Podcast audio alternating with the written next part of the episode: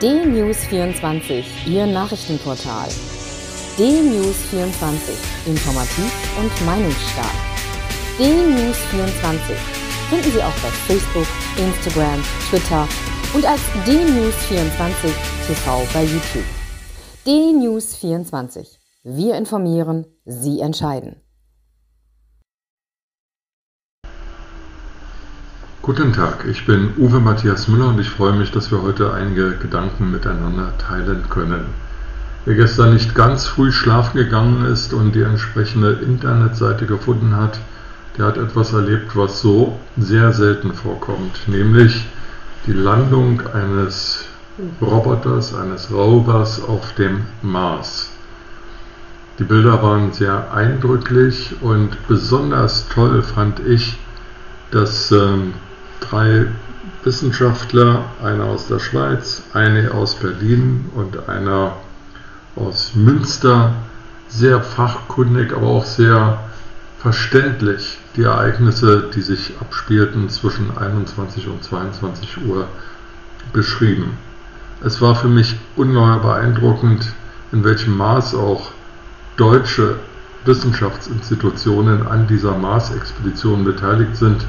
So sind wohl die Kameras, die dieses Gerät auf dem Mars begleiten, von deutschen Wissenschaftsinstituten entwickelt worden. Es war die erste Landung auf dem Mars, die live übertragen wurde, wobei live relativ ist, denn die Entfernung, die Diskrepanz der, der Bilder aufgrund der Entfernung zwischen Mars und Erde betrug elf Minuten. Das heißt, wenn wir etwas sahen, dann war es bereits elf Minuten lang geschehen. Perseverance ist äh, in einem ausgetrockneten See gelandet und die Hauptaufgabe dieses Explorers ist es, nun nach möglichen vergangenen Lebensformen auf dem Mars zu suchen und die Geschichte des Mars näher zu erkunden. Für mich war auch beeindruckend zu lernen, dass nicht nur die NASA auf dem Mars und in der Nähe des Marses aktiv ist, sondern auch die Chinesen, die Inder und, man höre und staune, die Vereinigten Arabischen Emirate haben Sonden zum Mars geschickt. Es scheint also eine Menschheitsaufgabe zu sein, den Mars näher zu erkunden und zu schauen, ob dort mal Leben existierte oder unter welchen Bedingungen künftig dort Leben existieren könnte.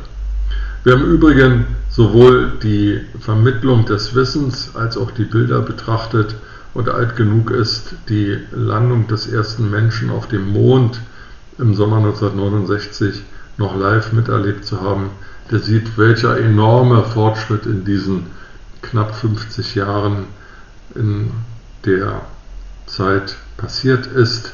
Nicht nur, dass wir heute Farbfernsehen haben, sondern es ist einfach gut möglich, und nachvollziehbar, populär möglich, Dinge zu erleben, live zu erleben im Livestream bei YouTube, Facebook oder im Fernsehen, die vor 50 Jahren man sich kaum zu träumen wagte.